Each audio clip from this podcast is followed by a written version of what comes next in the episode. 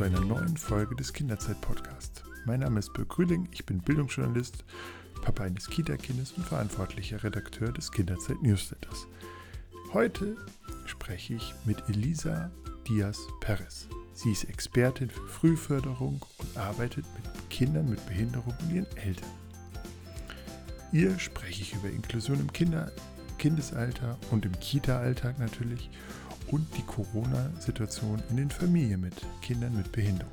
Doch bevor wir starten, möchte ich mich auch wieder bei unserem heutigen Sponsor bedanken, Betzold.de. Betzold.de ist euer Experte für Kindergarten, Krippe und Schule. Im Profi-Online-Shop finden pädagogische Fachkräfte alles, was sie brauchen.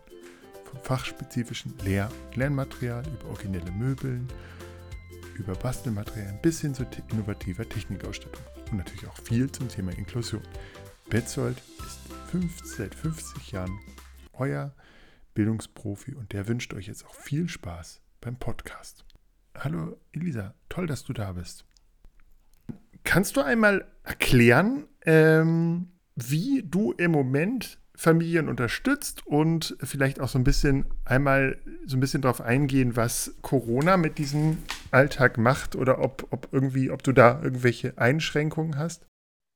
Also hauptsächlich läuft es bei mir aktuell eben über die ähm, Selbstständigkeit. Also ich bin als Familienberaterin für Familien mit Kindern mit Behinderung selbstständig. Und da läuft es normalerweise vor Corona, lief eben sehr, sehr viel über Hausbesuche. Das heißt, ich bin wirklich in die Familien, in deren Alltag rein, um die Herausforderungen, aber auch die, die Chancen, die sich im Alltag so ergeben, um das wirklich zu sehen und mitzukriegen.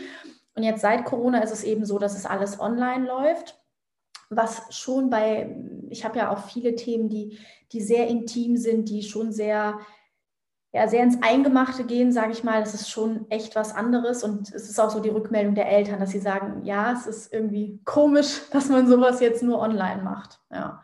Genau. Und ansonsten läuft meine Beratung eben äh, viel, aber auch über Videoanalysen. Also ich mache das schon, weil ansonsten man ist halt so zu einem Termin in der Familie drinne. Aber damit man so ein Bild vom Alltag kriegt, läuft es viel auch, dass die Familien eben die Essenssituation filmen oder andere Situationen filmen. Und die Videos analysiere ich dann und schaue mir die dann auch gemeinsam mit den Eltern an. Und auch das ist über Zoom ein bisschen schwierig, weil ich dann jedes Mal mit der Technik kämpfen muss. und es ist halt was anderes, wenn man an einem Tisch sitzt. Ne? Man, man hat schon, ist einfach ein anderes Gefühl, ja. Und das ist so das, was meine Arbeit, sage ich mal, beeinträchtigt. Aber man merkt natürlich, glaube ich, wie bei uns allen, die, die Eltern, die sind wirklich, die sind ausgelaugt. Ne? Also so Corona hat natürlich ja, hat das ganze Unterstützungssystem irgendwie einbrechen lassen, wie, wie bei allen Familien, auch bei Kindern, die ohne Behinderung leben. Ne? Mal ist Kita, mal nicht, dann irgendwie Stunden reduziert. Also es war schon, ja, man, Corona merkt man sehr in meiner Arbeit, ja. Mit welchen Fragen kommen denn die Eltern zu dir? Also ich habe mich im, im Laufe der Jahre auf so drei große Bereiche spezialisiert. Einmal den Bereich Essen, also jeglicher Stress am Essenstisch. Mein Kind verweigert das Essen, aber auch mein Kind schmeißt mit dem Essen oder ähm, viel auch bei Kindern mit Behinderung ist es eben die Umgewöhnung von der Sonde auf feste Nahrung, solche Sachen oder vom Füttern zum selbstständigen Essen. Ansonsten mit herausfordernden Verhaltensweisen, das heißt Kinder, die schreien, beißen, schlagen, sowas alles. Und jetzt vor einem Jahr habe ich mich aufs Trockenwerden spezialisiert bei Kindern mit Behinderung. Und das sind so die, die großen Bereiche, aber man muss sich das so vorstellen, das hängt ja alles miteinander zusammen. Wenn ich ein Kind mit Behinderung habe, dann muss ich meine ganze Vorstellung vom Familienleben, die, die muss ich komplett umkrempeln. Ich muss mich als Person neu finden, mich in der Elternrolle neu finden. Das ganze Familienbild muss ich neu definieren, sage ich mal. Das heißt, es ist immer so eine Frage zu einem Thema und dann kommt dahinter so der ganze Berg, sage ich mal, zum Vorschein. Genau. Mhm. Wie alt sind deine Klienten, mit denen du arbeitest? Also mit den, mit den Kindern, mit den mit das, ähm, das kleinste Kind ist jetzt knapp mh, hm, ein Jahr alt und das älteste Kind ist acht. Das ist okay. die Spanne, genau. Ja. Mhm. Ähm, jetzt, jetzt hast du ja sozusagen Einblick in, in viele Familien. Ähm, wie würdest du denn sagen, wie gut funktioniert äh, Inklusion, äh, im, gerade in Bezug auf Kinder, die jetzt vielleicht noch nicht in die Schule kommen, also die sozusagen in diesem ganz frühen Bereich mhm. sind? Wie würdest du denn da sagen, wie gut funktioniert Inklusion da? Also im, im wirklich im frühen Bereich, so im, im Kita-Bereich, funktioniert Inklusion meiner Erfahrung nach noch besser als im Schulbereich, also im späteren mhm. Alter. Trotzdem muss man immer ganz ehrlich sagen, es funktioniert mehr schlecht als recht so. Und es funktioniert vor allem dann gut, wenn die Eltern super viel Eigeninitiative mitbringen. Ne? Also es, ja, man muss sich das halt auch so vorstellen. Ne? In der Erzieherausbildung kommt das Thema Kinder mit Behinderung entweder gar nicht oder nur ganz, ganz am Rande vor. Ne? Und dann sind aber alle Kitas jetzt heute offiziell inklusiv. So. Das heißt, es ist einfach die, die Ausbildung der Fachkräfte ist überhaupt nicht darauf ausgerichtet. Der Personalschlüssel ist nicht darauf ausgerichtet. Super, super viele Kitas sind nicht mal barrierefrei. Ja, also so die Rahmenbedingungen, es ist irgendwie Inklusion ist so als Ziel gesetzt worden und den Kitas so auferlegt worden. Und die Idee dahinter ist ja super. Also ich bin absolut für Inklusion. Nur ich finde, dann muss man halt eigentlich auch die Rahmenbedingungen ermöglichen und erschaffen. Und so sind super viele Kitas sind einfach überfordert, weil sie nicht die, die Ressourcen dafür haben. Und die Eltern, ja, die, die sind auch überfordert, weil die natürlich auch, ja, dann müssen die sich in der Kita noch um Therapien kümmern. Und das ist, ja, dann, dann ist es irgendwie für alle zu viel. So, das ist so die Erfahrung, die ich gemacht habe. Alle wollen es, und alle geben ihr Bestes, aber es ist einfach zu viel für alle. Mhm. Ähm, welche Unterstützungssysteme bekommen denn ähm, oder, oder sind besonders wichtig für die Familien mit, mit Kindern mit Behinderung? Ähm, die sind, meistens ist es ja so, dass die Kinder oder die Eltern, wenn sie gut vernetzt sind und auch in größeren Städten unterwegs sind, relativ schnell auch Selbsthilfegruppen finden, die Hebammen informiert sind und es sich schnell so ein Netzwerk bildet. Wo würdest du sagen, wo sind denn so die wichtigsten äh, Unterstützungsmöglichkeiten? Auf jeden Fall genau da, das, was du gerade gesagt hast. Also ich glaube, das Wichtigste sind wirklich Elternnetzwerke. Ich glaube, es ist super, super wichtig, vor allem in der Anfangszeit, wenn so die Diagnose auf einen einprasselt, wenn so das ganze neue Leben, wenn man da so ja auf einmal gefühlt vor diesem riesigen Berg steht, ähm, dann ist es unheimlich wichtig, dass man andere Eltern hat. Eltern, die, mit denen man sich austauschen kann, wo man sich verstanden fühlt, wo, ja, wo, wo man sich, wo, wo man auch über eine Perspektive einfach sprechen kann. Und das ist ein ganz, ganz großer Pfeiler, sage ich mal. Und das andere ist natürlich einfach die Beratung hinsichtlich dessen, welche finanziellen Ansprüche habt ihr, was muss beantragt werden, aber auch, welche Therapiemöglichkeiten gibt es, welche Hilfsmittel braucht ihr, ähm, welche Arzttermine sollten wahrgenommen werden, sowas alles. Und das ist natürlich so ein bisschen, das, das müssen sich Eltern halt auch alles selbst raussuchen. Ne? Also da die Unterstützungsmöglichkeiten hier in Deutschland sind sehr gut, es gibt sehr viel, aber auch das ähm, muss man sich als Eltern halt dann wirklich selbst raussuchen, sag ich mal. Ja. Und ich glaube, da da wächst man auch so ein bisschen rein, dass man für sich rausfindet, was für eine Unterstützung brauche ich am meisten. Ne? So. Mhm. Ähm, du hattest ja jetzt schon gesagt, dass, dass viele deiner Angebote äh, in Corona sozusagen digital ähm, stattfinden. Jetzt ist es aber, jetzt gibt es ja zum Beispiel ähm, im ersten Lebensjahr kommen ja auch zum Beispiel äh, Heilpädagogen äh, in, die, in die Familien und arbeiten dort mit den Kindern. Sind denn solch oder es gibt Entlastungspflege und, und sowas. Äh, fallen denn solche ähm, Angebote weg oder laufen die weiter? Wie, welche Erfahrung hast du da, machst du da mit den Familien? Also die Erfahrung, die ich gemacht habe, ist, dass das sehr lange alles komplett weggefallen ist. Und dann hatten manche Familien Glück, je nach Kreis, wo sie wohnen, wo sie leben, dass zumindest die Frühförderung, also die Heilpädagogin zumindest wieder teilweise kam. Aber die familienentlassenen Dienste, also diese, ähm, ich sage mal, das Babysitting für Kinder mit Behinderung, was wirklich für die Familien eine große Entlastung ist, das ist größtenteils komplett weggefallen. Also man muss sich das wirklich so vorstellen, dass die Unterstützungssysteme für Familien mit behindertem Kind, die sind wirklich monatelang komplett weggefallen.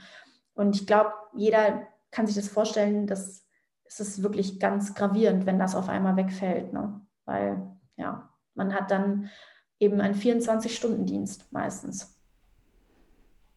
Was bedeutet denn das für die Kinder? Ähm, mir hat eine Mutter gesagt bei einer, bei einer Reportage, dass ähm, für ihr Kind das Weg, der Wegfall einer, einer Förderschule ähm, nicht nur einen Stillstand bedeutet, sondern eigentlich vor allen Dingen jeden Tag ein Rückschritt. Also das, äh, wenn, wenn, und weil da dort sozusagen er auch Ergotherapie bekommt, Physiotherapie, ähm, Logopädie, ähm, genau, Dinge, die einfach die Eltern auch zu Hause bei noch so engagiert nicht leisten können. Oder nicht sollten, vielleicht auch. Äh, welche Erfahrung machst du denn damit? Ist denn die Pandemie auch für die Kinder sozusagen, also für alle Kinder ist es ja irgendwie schwer, aber ist es für die Kinder mit Behinderung noch äh, gravierender, dieser Wegfall dieser Fördermöglichkeiten? Ja, also vor allem für die ähm, Kinder, die eben schon in der Förderschule sind, war das wirklich, ähm, war das echt verheerend, weil es genauso ist, wie du sagst, die ganzen Therapien finden auch dort statt. Das heißt, es ist der normale Unterricht ausgefallen, die Therapien sind ausgefallen. Und man muss sich das auch so vorstellen, Homeschooling mit einem Kind ohne Behinderung ist auch schwer, ja, ähm, aber ist natürlich nochmal ganz anders als Homeschooling mit einem Kind mit Behinderung. Erstens haben die Eltern die Materialien gar nicht zu Hause. Zweitens sind viele Kinder mit Behinderung sehr abhängig von dieser klaren Struktur, den klaren Abläufen, den, der ganz eindeutigen Routine, die an so einer Förderschule herrscht. Und das kann man zu Hause gar nicht bieten und gar nicht ähm, nachmachen, sage ich mal. Das heißt, es ist einfach dieses, dieses Wegfallen von, von Sicherheit. Das war wirklich schwierig für viele Kinder mit Behinderung. Ne? Und ja auch überhaupt kein Verständnis dafür, was ist Corona, wann gehe ich wieder in die Schule oder auch das Wechselmodell. Das muss man sich mal vorstellen, das ist total schwierig nachzuvollziehen. Wann gehe ich jetzt in die Schule, wann nicht, wann, ne? Das ist für alle Kinder schwer und für Kinder mit Behinderung ist es eben je nachdem noch ein Ticken schwerer. Und es ist halt wirklich, Kinder mit Behinderung haben sowieso weniger Kontakte als Kinder ohne Behinderung, das, das weiß man, einfach auch statistisch. Und da sind häufig eben die Kontakte zu Gleichaltrigen in der Schule oder in der Kita wirklich die einzigen Kontakte. Es gibt keine Verabredungen nachmittags oder am Wochenende.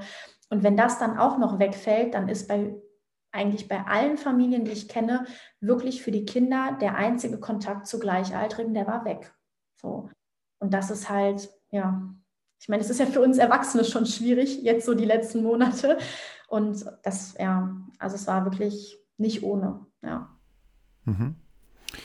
Ähm, du hast jetzt gesagt, du, du arbeitest auch sozusagen mit Kindern in herausfordernden äh, Situationen, also dass äh, die Emotionen sozusagen rüber äh, überschießen. Das, das hat man jetzt auch bei in Anführungszeichen Kindern ohne Behinderung gesehen, dass viele, ähm, ich glaube irgendwie Statistik UKE äh, in Hamburg ist, jedes dritte Kind zeigt psychische Veränderungen. Ähm, wie hast du das denn erlebt? Haben, kommen, hast du mehr Anfragen von deinen Familien, dass die Kinder plötzlich Verhaltensweisen äh, zeigen, die sie vorher nicht gezeigt haben? Ja, auf jeden Fall. Ja, also ich habe ganz viele ähm, ja, Anrufe und Nachrichten von Familien bekommen, dass irgendwie das Kind noch, dass die schwierigen Verhaltensweisen, die es eh zeigt, einfach verstärkt zeigt und dass es sich aus diesen, also bei vielen Familien sind diese herausfordernden Verhaltensweisen bei mir tatsächlich einfach ähm, fremdaggressiv, also wirklich schlagen, beißen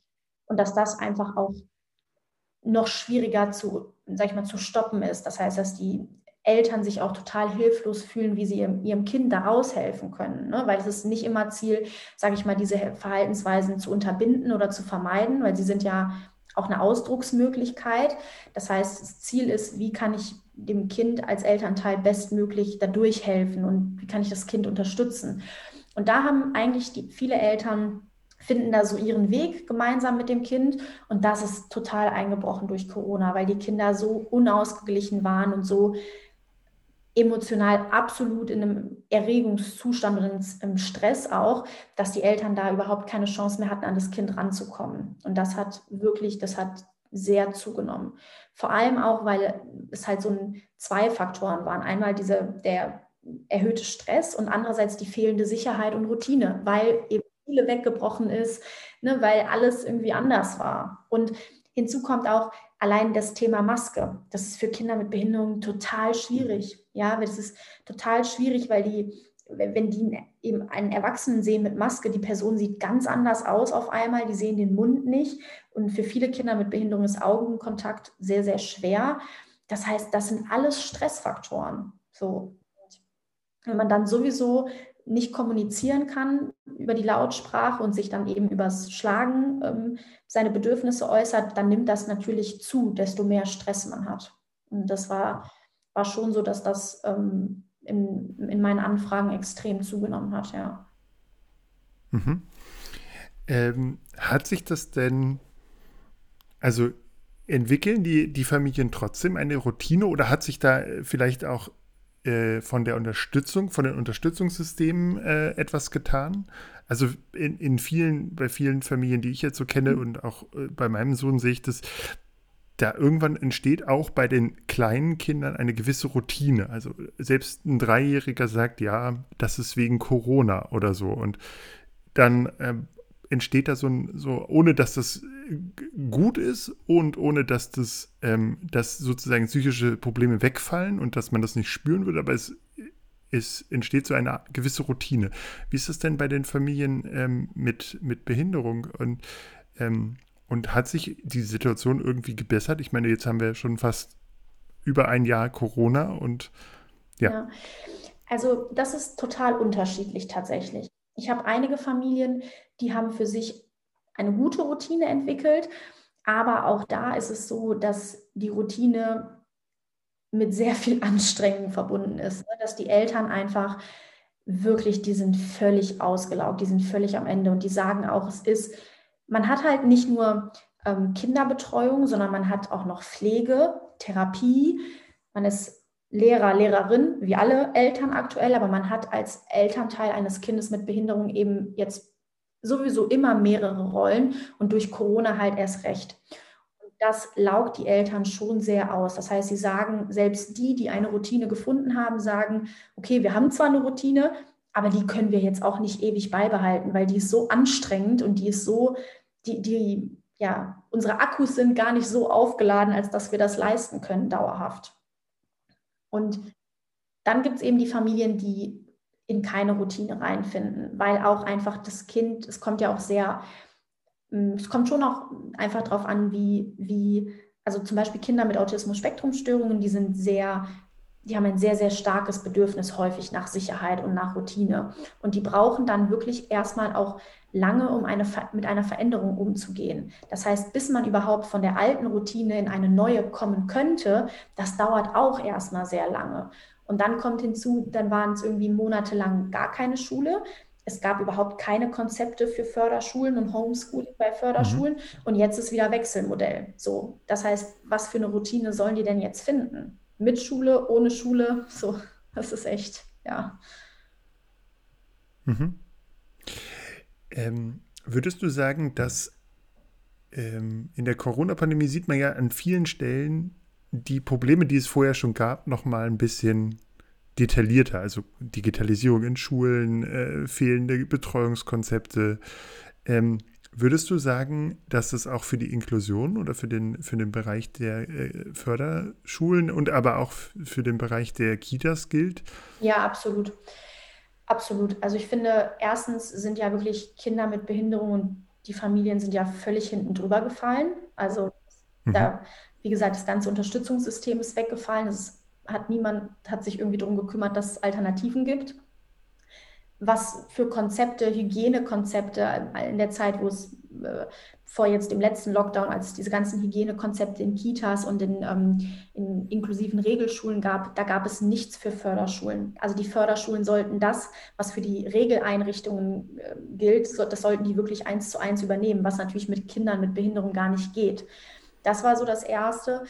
Und das Zweite ist eben, wie, wie erklärt man einem Kind, das nicht lautsprachlich kommunizieren kann, ähm, dass es Abstand halten soll zu anderen Kindern, zu anderen Erwachsenen, dass ähm, ja im Kindergarten zum Beispiel, dass man nur noch auf der rechten Seite reingehen darf und auf der linken Seite rausgehen darf.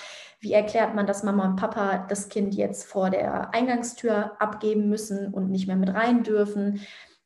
Solche Sachen auch, ne? Da, ja, das ist irgendwie, da hat man halt gesehen, da gibt es überhaupt keine Idee für, kein Denken für, einfach kein Denken. So. Und das war ja vorher auch schon so und ich finde, das hat sich jetzt nochmal wirklich stärker gezeigt. Ja. Mhm. Was wäre denn für dich äh, eine Lösung des Problems? Also gerade dieses, also ich glaube, ich habe wirklich tatsächlich das Gefühl, dass wenn man auch mit den Eltern spricht, dass die gut durch den, den Leben durchs Leben gekommen sind bei, äh, vor Corona und viele wirklich ein, ein intaktes Unterstützungssystem hatten. Dieses Unterstützungssystem bricht zusammen und es sieht einfach ja. keiner. Also das ist ja auch von, egal ob es äh, Medien waren oder die Politik und so, es hat einfach niemand gesehen. Und das sieht man ja auch, wenn die, diese Verordnungen kamen, dann stand Schulen, aber es stand halt nirgendwo was zum Thema Förderschulen. So, und ähm, was müsste sich denn ändern, damit, damit Förderschulen gesehen werden? Ich glaube, dass das ähm, eben das große Problem der Inklusion ist. Und zwar, Inklusion fängt im Kopf an. Das heißt, Behinderung müsste einfach zur Normalität gehören. Ähm, wenn man mal überlegt, wie viele Berührungspunkte hat man in seinem eigenen Leben mit Menschen mit Behinderung? So, also die meisten haben, bevor sie ein eigenes Kind mit Behinderung haben, selbst keine Berührungspunkte. Und es ist einfach nicht, wie gesagt, wenn man mal ehrlich ist, es, es ist nicht Normalität, es gehört nicht zum Alltag. Und wenn es einfach genauso normal wäre wie die Frage, ob ein Mensch blonde, braune oder schwarze Haare hat, so, dann wäre es auch einfach viel präsenter an sich im, im Leben, im Alltag. Und dann würde es, glaube ich, auch mehr Anklang in, in den Medien finden, in der Politik, in, in allen Bereichen. Aber es müsste sich eben vieles in der Denkweise auch ändern. Ich meine, das riesiges Stichwort ist ja auch das Thema Leistungsgesellschaft. Ne, solange irgendwie der Wert eines Menschen oder im Generellen unsere, unser Bild einer unser Bild einer Person so sehr an die Leistungsfähigkeit gekoppelt ist, ja, es ist schwierig. Es ist einfach schwierig. So. Mhm. Ja. Würdest du sagen, deshalb ist Inklusion im Kindesalter besonders wichtig? Also, ähm, weil sozusagen, wenn, wenn man sieht, äh, wie Kinder, also ganz einfach im Kindergartenalter mit dem Thema Behinderung umgehen, und wie unbefangen sie damit auch umgehen und ohne Berührungsängste.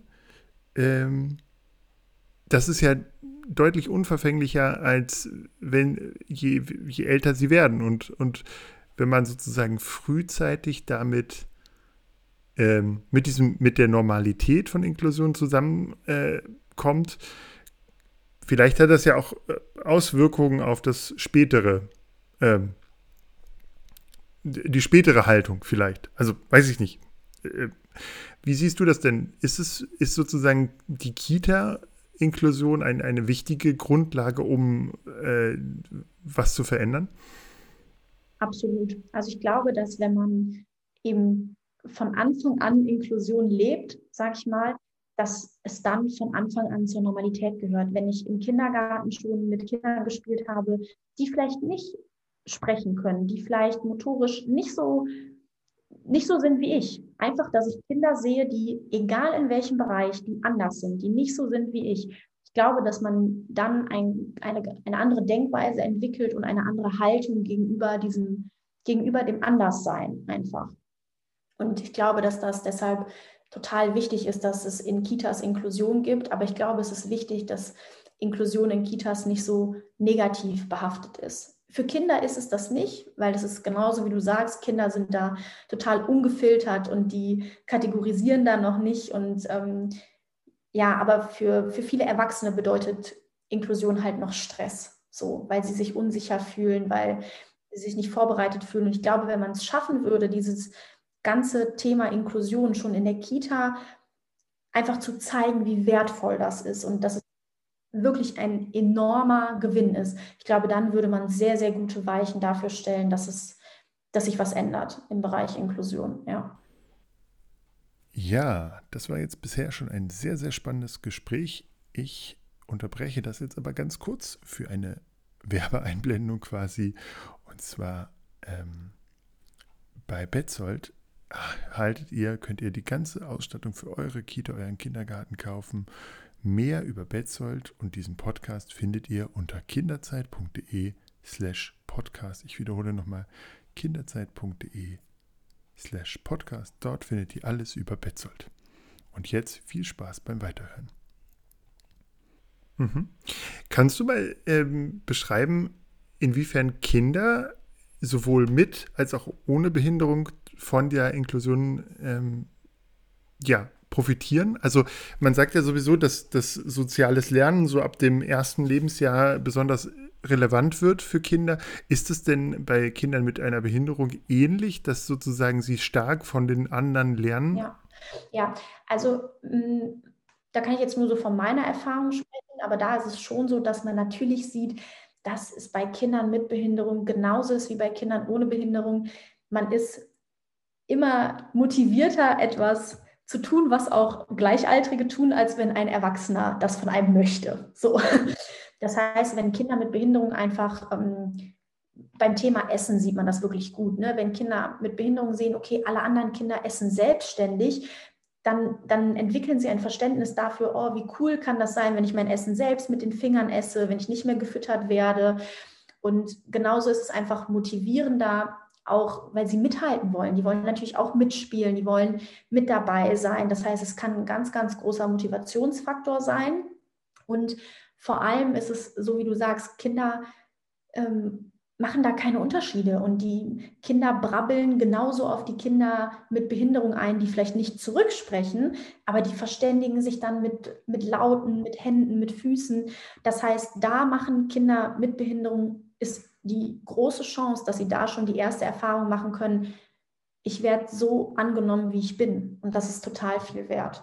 Und für Kinder ohne Behinderung ist es genau das, einfach zu erleben, dass es auch was anderes gibt so, ne? Und dass es eben nicht jedes Kind, nicht jeder Mensch gleich ist und dass man einfach ja von Anfang an mit, mit Kindern aufwächst, die einfach anders sind, ja. Mhm.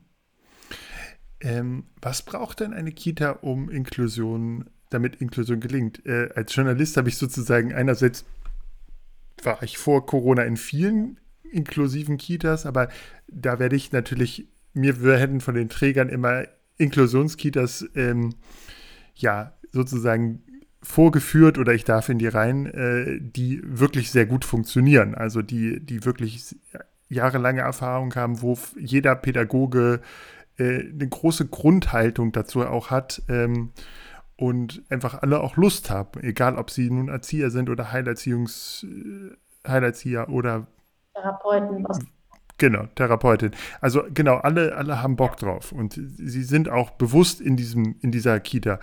Ähm, jetzt stelle ich mir vor, wenn ich, wenn ich plötzlich ein, ein, eine Kita bin, die, in der ich nie mit diesem Thema zu tun habe, ähm, ja. Klar, könnte ich die Grundhaltung haben und sagen, okay, ich könnte, ich kann das Kind, äh, also gerade klassisches Beispiel, Kind mit, mit Down-Syndrom, da sind ja die, die Unterschiede entwicklungstechnisch in, bei den, in den meisten Fällen relativ ähnlich. So, also, äh, aber also gerade im Krippenbereich äh, gibt es auch genug Kinder, die dann äh, nicht, noch nicht laufen können vielleicht oder genau und, und dann ist es einfach ein Kind, das ein bisschen langsamer in der Entwicklung ist als ein anderer, als die anderen. Und dann läuft es halt so mit. Aber es gibt ja durchaus Kinder, die auch äh, einen, einen, hohen Pflegegrad haben oder, oder beatmet werden müssen, im, im Zweifel sogar. Auch für die muss ja Inklusion möglich sein und nicht nur in dem speziellen Kindergarten, der im Zweifel irgendwie 30 Kilometer von meinem Wohnort entfernt ist. Was braucht denn der Otto Normal, die Otto Normal Kita, äh, um damit Inklusion äh, klappt? Also ich glaube, es fängt wirklich bei dem an, was du gerade gesagt hast, bei der Grundhaltung, dass man auch Menschen, die das sozusagen auferlegt bekommen, ne, die sich die nicht seit Jahrzehnten inklusiv arbeiten, also Kitas, die erst seit kurzem inklusiv sind, dass bevor man denen, sage ich mal, so Inklusion vor die Nase setzt, dass man erstmal mit denen erarbeitet, was bedeutet Inklusion, was für ein Bild von Behinderung habe ich, was für ein Menschenbild habe ich, was für Berührungspunkte hat, Erfahrungen habe ich mit Menschen mit Behinderungen, dass man diese Grundhaltung ein bisschen ausarbeitet und ein Bewusstsein schafft, glaube ich, das ist das Erste, dass man den Druck rausnimmt, dass man sagt, okay, Inklusion muss nicht perfekt laufen, wirklich nicht. Sie muss einfach nur gelebt werden, sage ich mal. Und es, es gibt keine Richtlinie, so und so funktioniert Inklusion richtig und ihr müsst das und das machen und wenn ihr das nicht macht, dann um Gottes Willen. Ich glaube, man muss einfach den, den Mitarbeitern in Kitas auch die Angst nehmen und die Unsicherheit nehmen. Und man muss sozusagen diese, diese Lust auf Inklusion, die muss man erschaffen. Die, das, muss man, das muss man machen. Das ist so das eine. Und das andere ist, glaube ich, dass man einfach Rahmenbedingungen schaffen muss. Man muss ähm, einen Personalschlüssel ähm, ja, ermöglichen können, dass das tragbar ist. Weil, wie du sagst, wenn ein Kind mit wirklich erhöhtem Pflegebedarf, sei es, ähm, weil einfach auch noch zum Beispiel eine Sonde, die alle einmal in der Stunde gewechselt werden muss, oder es müssen ist einfach ein sehr, sehr hoher Pflegebedarf. Das Kind kann sich nicht selbstständig bewegen. Dann ist natürlich die, die Aufmerksamkeit einer Erzieherin oder eines Erziehers dauernd gefragt, sage ich mal. Und dass das nicht machbar ist in, mit dem normalen Personalschlüssel, der vorher auch schon gegolten hat, ist ja klar. Und aktuell ist es so, dass sozusagen ein, ein Kind mit Behinderung äh, hat sozusagen einen Platz für zwei Kinder ohne Behinderung, ja, damit das so vom, vom Aufwand her sich aufwiegt, sage ich mal. Aber das kommt ja überhaupt nicht hin meistens. Oft ist der Aufwand viel größer und das ist auch nichts, ja, das klingt so negativ zu sagen, okay, der Aufwand ist größer, aber es ist halt so. Es ist einfach eine, eine, eine Tatsache. Und ich finde, diese Tatsache muss man dann begegnen, sei es durch eben hier Kita-Begleiter, Kita-Begleiterinnen, also E-Helfer, oder dass man sagt, man, es kommen dann eben mehr Therapeuten, mehr Fachkräfte. Man muss es irgendwie auch so ausgleichen können. Man muss einfach hinkriegen, dass Inklusion kein Stressfaktor mehr ist. Weder für das Personal in der mhm. Kita noch für die Eltern. So. Mhm. Das würde aber auch bedeuten, dass eigentlich Inklusion ein stärkeres Thema in der Erzieherausbildung ist. Auf jeden Fall. Auf jeden, jeden Fall. Man kann, ich finde es so unfair, wirklich auch, dass man von, von Erziehern und Erzieherinnen was erwartet, was sie de facto einfach nicht können können. So, also ja, das ist wie, wenn man jetzt von mir erwarten würde, ich, keine Ahnung, soll jetzt bei einer zahnärztlichen Behandlung, Behandlung helfen. So, keine Ahnung, habe ich noch nie gemacht. So, also so muss man es wirklich sich ein bisschen vorstellen. Und das ist ein riesiger Denkfehler der Politik gewesen, zu sagen, wir setzen Inklusion um, aber wir, wir stellen nicht die Ressourcen zur Verfügung. Auch vom finanziellen her nicht. Also, ja. Ähm, was kann ich denn als Eltern tun, um Inklusion um, um sozusagen, wenn ich ein, ein Kind ohne Behinderung habe, mh, hm, was kann ich denn tun, damit, mh, hm, damit, also damit mein Kind, für mein Kind Behinderung Normalität ist? Oder, oder so ein bisschen einfach Verständnis dafür mhm. schaffen? Ja, was? also ich glaube, das Erste, was man halt immer machen kann, ist, wenn man ähm, auf der Straße ist, im Supermarkt ist, egal wo ist, und man begegnet dann einem Menschen oder einem Kind im Rollstuhl oder das ja anders kommuniziert. Manchmal sieht man ja auch Menschen, die über Gebärdensprache kommunizieren, dass man dann auf keinen Fall irgendwie sagt, hm, guck da nicht so hin oder hm, dass man so Fragen unterbindet, sondern dass man als Elternteil total offen damit umgeht. Oder ich finde es sogar auch schön, was man auch mal machen kann. Man kann ja diese Gespräche auch einfach herstellen und einfach mal sich mit seinem Kind irgendwie ja, hinsetzen oder auf dem Spielplatz auch mal sowas sagen wie, ja, es gibt auch Kinder, die brauchen einen Rollstuhl, irgendwie können nicht so gut laufen, dass man einfach dieses Thema Behinderung, dass man das aufgreift, dass man darüber spricht, dass man offen ist, ähm, dass man eben auch im Kindergarten zum Beispiel, wenn man in einem inklusiven Kindergarten ist, ähm, dass man die Eltern des Kindes mit Behinderung auch mal fragt, können wir deinen Sohn, deine Tochter eigentlich auch zum Geburtstag einladen oder was braucht ihr, um auch zu einem Geburtstag kommen zu können? Ne, solche Sachen, dass man versucht, dieses Thema Behinderung nicht mehr zu so einem Tabuthema zu machen, dass man offen ist, ne? weil Eltern, wenn viele haben Angst, dann was zu fragen, was eine Grenze überschreitet, das machen Eltern von Kindern mit Behinderung aber deutlich. Die sagen dann, da wollen wir nicht drüber reden oder so. Meistens freuen die sich einfach, mhm. wenn jemand mal fragt. Ne? So. Mhm. Mm, wie wichtig ist aus deiner Sicht, ähm, dass Menschen mit Behinderung im Alltag vorkommen. Also ähm, ich habe, äh, ich bin auf dem Dorf groß geworden und für mich gab es Menschen mit Behinderung im, im Stadtbild nicht, bis ich meinen Zivildienst gemacht habe. Also dann äh, plötzlich habe ich gesehen, oh, da, da, laufen doch ganz schön viele rum. Ähm, es war ja auch häufig so, dass ich glaube, es gibt jetzt so inzwischen den Wandel, dass man auch äh, diese Wohneinrichtungen oder Wohngruppen auch nicht mehr so äh, möglichst weit aufs Feld raus, wie die Werkstätten, so bloß kein Kontakt, sondern die sind ja jetzt inzwischen gerade in den großen Städten gehört auch äh, solche, solche Wohneinrichtungen gehören auch zu dem Quartiersmanagement. Ähm, genau, da wird ja versucht, sozusagen möglichst viel inklusiv zu wohnen auch. Ähm, trotzdem gibt es habe ich ja, sehe ich ja auch vielen Menschen gar nicht eine Behinderung an oder so, wenn die jetzt nicht gerade im Rollstuhl sitzen oder eine sehr offensichtliche Behinderung haben. Hm, wie wichtig findest du, dass äh, Kinder im Alltag Behinderungen sehen, sei es im Spielzeug, sei es im, in, in Kinderserien ja. und so? Also ich finde es super wichtig, genau wie du sagst, ne, in, in, in, in Serien, in Büchern, in, im Spielzeug, in der Werbung, in, in allem, weil desto öfter ich etwas sehe, desto mehr ich es vor, vor, vor meinen Augen habe, sage ich mal, desto weniger Beachtung schenke ich dem Ganzen irgendwann, weil es wird dann einfach normal. Wie, wie du sagst, es ist schwierig, dass etwas normal wird, wenn man es nie sieht, wenn man nie Berührungspunkte damit hat. Und wenn man diese Berührungspunkte, natürlich ist es besser, sage ich mal, die Berührungspunkte künstlich zu erschaffen, indem man immer wieder darüber spricht. Aber es ist was ganz anderes, wenn ich es einfach sehe und wenn es einfach dazugehört. Das ist genauso wie, ja, es ist wichtig, dass es die, äh, wie heißt die Babyborn, dass es die eben mit heller Hautfarbe gibt und mit dunkler Hautfarbe. Ja, aber eine Babyborn mit einer sichtbaren Behinderung gibt es nicht. So. Und das wäre schon, ähm, ich glaube, das wäre wichtig, einfach um zu zeigen, so, ist normal. Ist, ja, ist irgend, ich meine, das eigentliche Ziel wäre ja, dass man irgendwann dahin kommt, dass man noch nicht mal mehr über eine Behinderung spricht. So, dass es einfach da ist und fertig. Ja. Hm. Das ist ganz witzig. Mein Sohn ähm, hat von, das war jetzt kein sonderlich bewusster Schritt, aber wir haben von Playmobil und auch von Lego inzwischen äh, Menschen im Rollstuhl.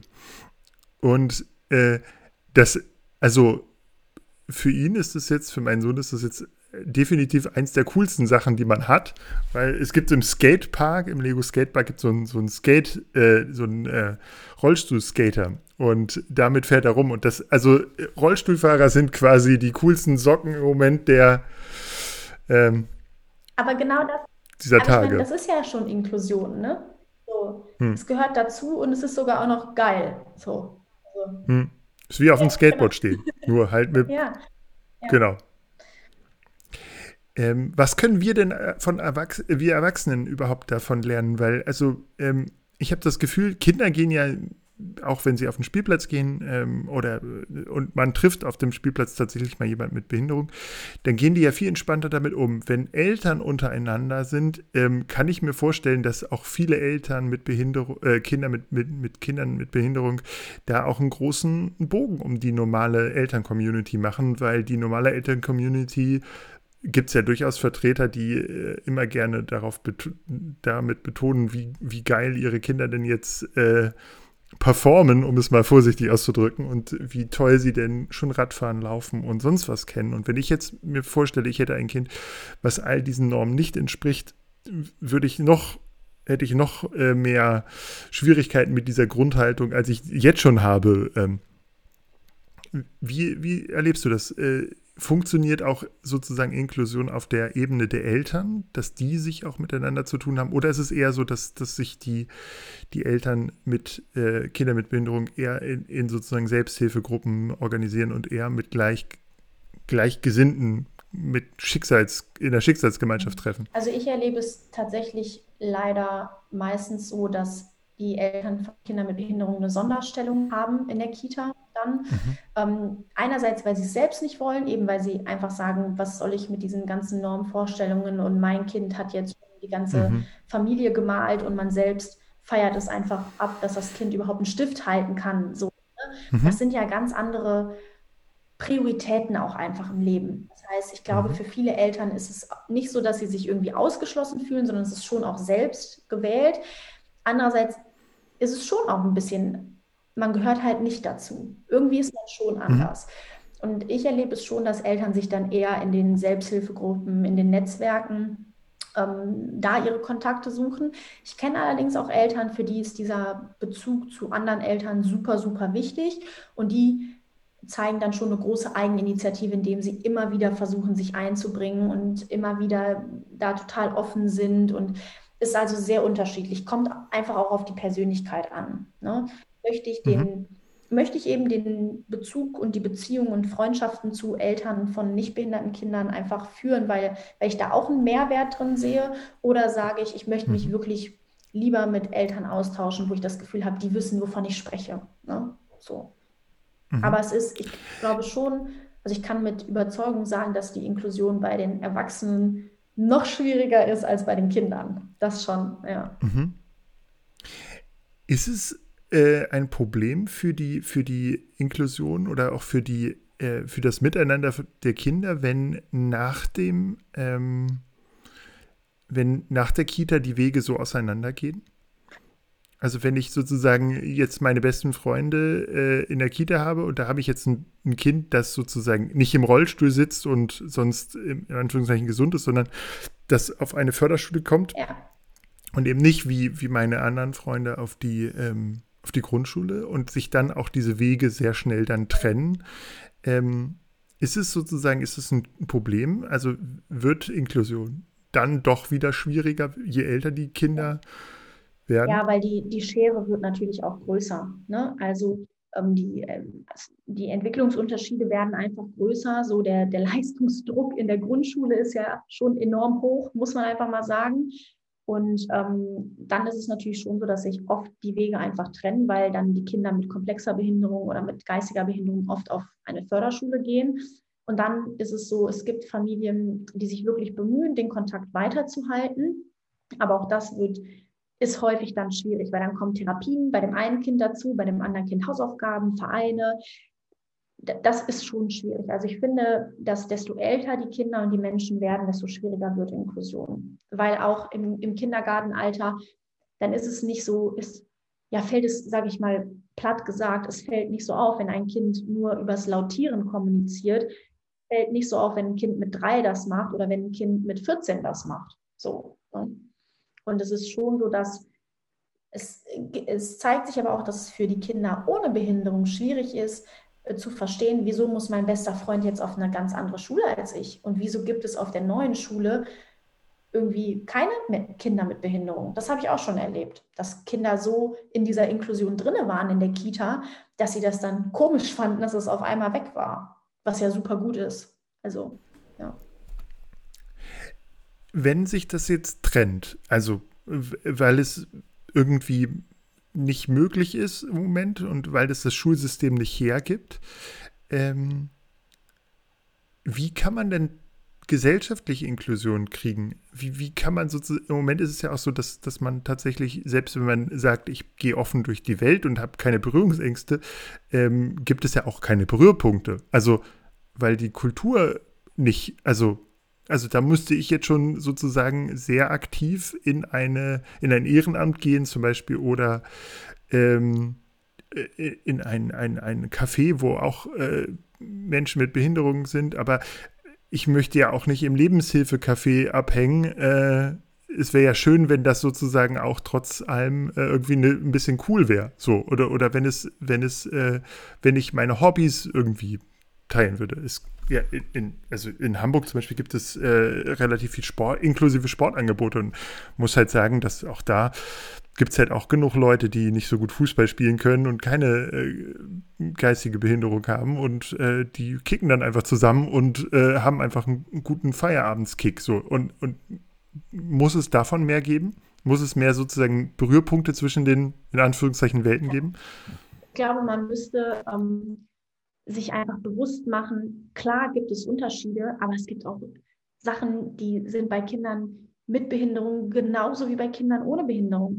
Die haben genauso Lust auf, ähm, ja, auf Freizeitaktivitäten wie Sport, wie sich mit Freunden, mit Gleichaltrigen zu treffen. Alles, all das. Ne? Man müsste es einfach schaffen, dass es ähm, normal ist, dass im Fußballverein auch Kinder mitspielen, die eine Behinderung haben. Man müsste es einfach schaffen, dass in, in diesem ganzen Freizeitbereich auch mehr Behinderung auch normaler ist einfach. Ne? Und dass eben die, die Sportvereine oder Sportangebote, die das anbieten, dass das nicht mehr die Ausnahmen sind, sondern dass das einfach der Regelfall ist.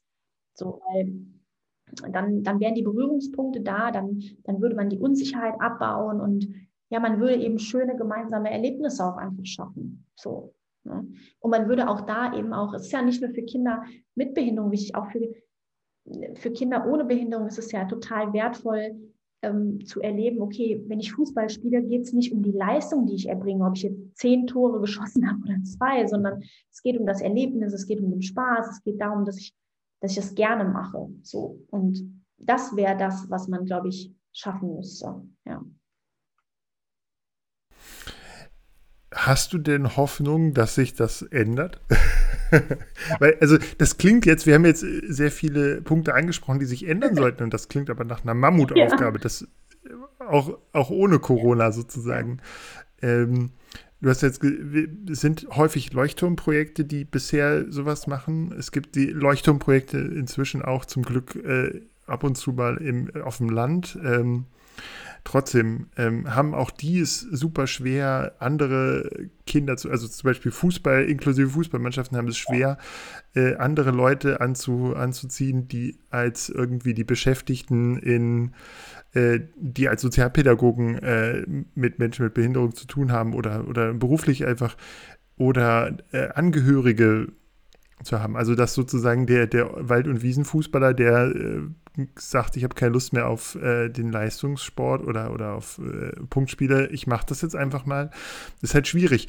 Ähm, und das lässt sich ja einfach auf fast alle Bereiche ähm, ja, übertragen. Hast du die Hoffnung, dass sich was ändert? Ja, natürlich, weil ähm, ich glaube, wenn man in dem Bereich arbeitet, dann ist das ja das, was einen antreibt. Also es treibt einen ja an, dass man ja, in, dass man Veränderungen schaffen möchte und dass man genau dahin möchte. Und ich glaube, dass ich glaube schon, dass also ich kenne auch viele und man sieht es ja auch immer mehr, dass schon viele aus unserer Gesellschaft von diesem Thema Leistung ein bisschen abrücken und das mehr in den Fokus rückt. Was für einen Sinn hat mein Leben? Was möchte ich im Leben? Was, auch die Frage, ähm, was macht mich wirklich glücklich im Leben? Oder der ganze Bereich der, der Achtsamkeit hat ja unheimlich an Aufmerksamkeit gewonnen in der letzten Zeit. Das heißt, ich glaube, dass auf jeden Fall sich hinsichtlich Inklusion noch ganz viel ändern wird. Das glaube ich wirklich. Ich glaube, dass es ein langer Weg wird. Ähm, ich glaube, dass es ähm, ein Weg wird, an dem die Leute, die da eh schon drum kämpfen, da wirklich dranbleiben müssen, sage ich mal. Und ich glaube, dass es eben nichts ist, was so nebenbei kommt.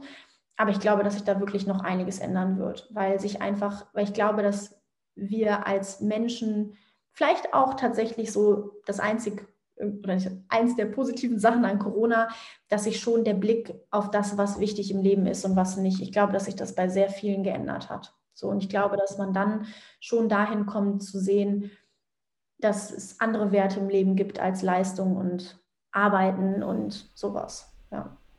Mhm. Wie war denn, vielleicht nochmal so ein Schwung zum Rück zum Anfang, wie war denn bei dir dein Inklusionsmoment? Wo hast du denn äh, gemerkt, dass das sozusagen das eine Arbeit ist, die dir Spaß macht? Auch für, ja. Also ich habe ich hab ja ganz, ganz früh angefangen, mit Menschen mit Behinderung zu arbeiten. Ich habe tatsächlich mein Schülerpraktikum damals in einer inklusiven Kita gemacht, als es noch gar nicht Gesetz war. Und ähm, das war so, ich fand, das hat mir einfach super viel Spaß gemacht, weil ich damals schon so, das war so mitten in der Pubertät, muss man vielleicht auch dazu sagen. Und ich hatte so das Gefühl, ähm, bei Menschen mit Behinderung, dadurch, dass man ist so ungefiltert. Also ich sage immer, man ist nirgendwo mehr man selbst als bei Menschen mit Behinderung. So, und das war für mich so, ja, ich fand, also es ist einfach ein unheimlich schönes Gefühl gewesen. Da habe ich mir so gedacht, man kann so viel von diesen Menschen lernen und man kann so viel, man entwickelt einfach einen anderen Blick. Und dann war ich einmal angefressen und dann wollte ich das, ähm, ja, dann habe ich mich da so reingefunden und für mich war das einfach so mit jedem Kind, was man kennengelernt hat, war es so, war es immer mehr ein, ein Stück Sinn im Leben mehr, so für mich. Weil ja, man fragt sich natürlich irgendwie schon so ein bisschen, was möchte ich im Leben, wo möchte ich hin? Und ja, das wenn man dann so sieht, also es war so ein Erlebnis, ich habe ein Kind betreut, der eine große Puddingpassion hatte und der hat wirklich jeden Löffel vom Pudding, der die Augen geschlossen hat, den so genossen und da habe ich mir so gedacht, wann machen wir das schon als Erwachsene? Wir leben so schnell, wir, wir sind so irgendwie, ja, und da habe ich gesehen, so, es sind wirklich die kleinen Dinge, die glücklich machen können und wir verlieren da so den Blick für irgendwie im Leben und das war echt so ein Moment, wo ich, ich saß völlig fasziniert vor diesem Kind und der hat eigentlich nur seinen Pudding gegessen. So. Und das war echt was, das ist, ähm, ist mir sehr hängen geblieben, ja. Mhm. Was würdest du denn Erziehern raten, die sagen, hm, ich interessiere mich mehr für dieses Thema, ähm, vielleicht auch durch diesen Podcast, keine Ahnung, aber ich habe irgendwie Lust, mich mit diesem Thema mehr auseinanderzusetzen. Ich habe vielleicht auch noch keine Erfahrung in der Kita, aber ich könnte mir vorstellen, in einer inklusiven Kita zu arbeiten. Ähm, wie kriege ich denn da Erfahrung? Weil es ist ja häufig so, dass es, dass tatsächlich die, man kann viel darüber lesen, glaube ich, man kann auch Fortbildungen besuchen, das gibt es ja auch, aber äh, irgendwie die beste Erfahrung ist, ja. äh, das ja. einfach also zu machen, auf jeden oder? Fall. Ich, mm, ich glaube, das ist, das ist ja in vielen Bereichen so, aber im, im Bereich, wenn es um Kinder mit Behinderung geht, ist der Unterschied zwischen Theorie und Praxis immer sehr groß. Das heißt, das mit Abstand das meiste lernt man aus dem Machen ich habe, ich kann, ich empfehle immer, wenn man ein paar Stunden Zeit hat im Monat oder in der Woche, dass man sich äh, beim sogenannten familienentlastenden Dienst engagiert, eben bei den Trägern, ne? dieses also Babysitten halt für Kinder mit Behinderung, aber es ist einfach, das kann man ehrenamtlich machen. Das heißt, es kann auch jeder machen. Ähm, da kann man sich melden, dann macht man ein paar Fortbildungen und dann kann man halt wirklich in den Familien arbeiten mit den Kindern. So und das ist was, ähm, da kriegt man so den den, ja, dann kriegt man den direkten Alltag mit. Man hat direkt Berührungspunkte zu Kindern mit Behinderung. Man hat, man kann es selbst dosieren. Man kann auch für sich entscheiden, wie viel Zeit will ich da investieren, wie viel Zeit kann ich investieren, dass man so für sich einfach da reinfindet. Oder dass man schaut, ganz viele Träger suchen für die Ferien, also jetzt Corona-mäßig weiß ich es nicht, aber grundsätzlich in den Ferien suchen die zusätzliche Betreuer in den Freizeitangeboten und das müssen kein, nicht immer Fachkräfte sein, also nicht immer Sonder- oder Heilpädagogen, ähm, dass wenn man halt die Zeit für sowas hat, ähm, dann würde ich sowas immer machen. Ja. Und es gibt auch, ähm, es gibt ähm, tatsächlich auch ähm, wie soll ich sagen, so, ähm, es gibt auch Elternnetzwerke oder der, die Lebenshilfe bietet das an, dass die Abende für Eltern anbieten, wo aber auch Erzieher zum Beispiel kommen können, um das einfach mal mitzuerleben. Ich hab, mir fällt jetzt gerade der Name nicht ein, deshalb habe ich gerade so kurz überlegt. Ähm, aber dass man an sowas einfach auch mal teilnimmt, ne? dass man das auch mal mitkriegt. Ja. Mhm.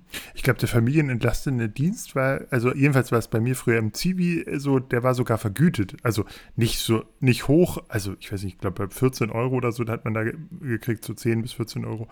Ähm, war jetzt für mich als Zivi, war das immer total toll. Ähm, ich bin immer mit den, mit den Jungs ab und zu mal Pizza essen gegangen.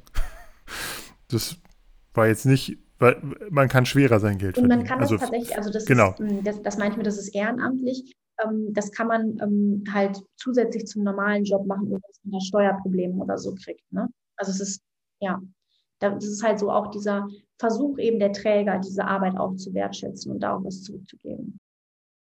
Okay, dann ähm, haben wir, glaube ich, sehr viel über äh, Inklusion gelernt. Äh, genau, es hat mir sehr viel Spaß gemacht, mit dir zu sprechen. Das hat auf jeden Fall eine ähm, viele neue Perspektiven ähm, nochmal gezeigt und ich, genau, kann wirklich nur jedem äh, raten, sich mal mit diesem Thema auseinanderzusetzen. Ähm, wir werden in den Show Notes auch noch deine Arbeit verlinken. Da wirst du dann, kannst du dann auch nochmal, kann, kann man auch mal bei dir, glaube ich, anfragen. Genau. Und ähm, genau, ich hoffe, dass wir alle gut durch die Corona-Zeit kommen und dass sich auch die Situation für die Familien ähm, bessert. Gerade, ich glaube, auch viele dieser Kinder sind ja auch, gerade wenn sie schwerer behindert sind, äh, auch, gehören ja auch selbst zur Risikogruppe und da wäre es auch sehr gut, wenn auch die Familien äh, geimpft werden würden und so auch. Genau. Ich glaube, da gibt es viel zu tun und ähm, ja, das vielen, hat Corona vielen Dank für die gezeigt. Einladung, hier dabei sein zu können. Hat mich sehr gefreut. Ja. Diese Folge wurde euch wieder präsentiert von betzold.de. Das ist euer Experte für Kindergarten, Krippe und Schule. So, und uns bleibt nichts anderes als Tschüss zu sagen, bleibt gesund und hört uns in zwei Wochen wieder. Tschüss.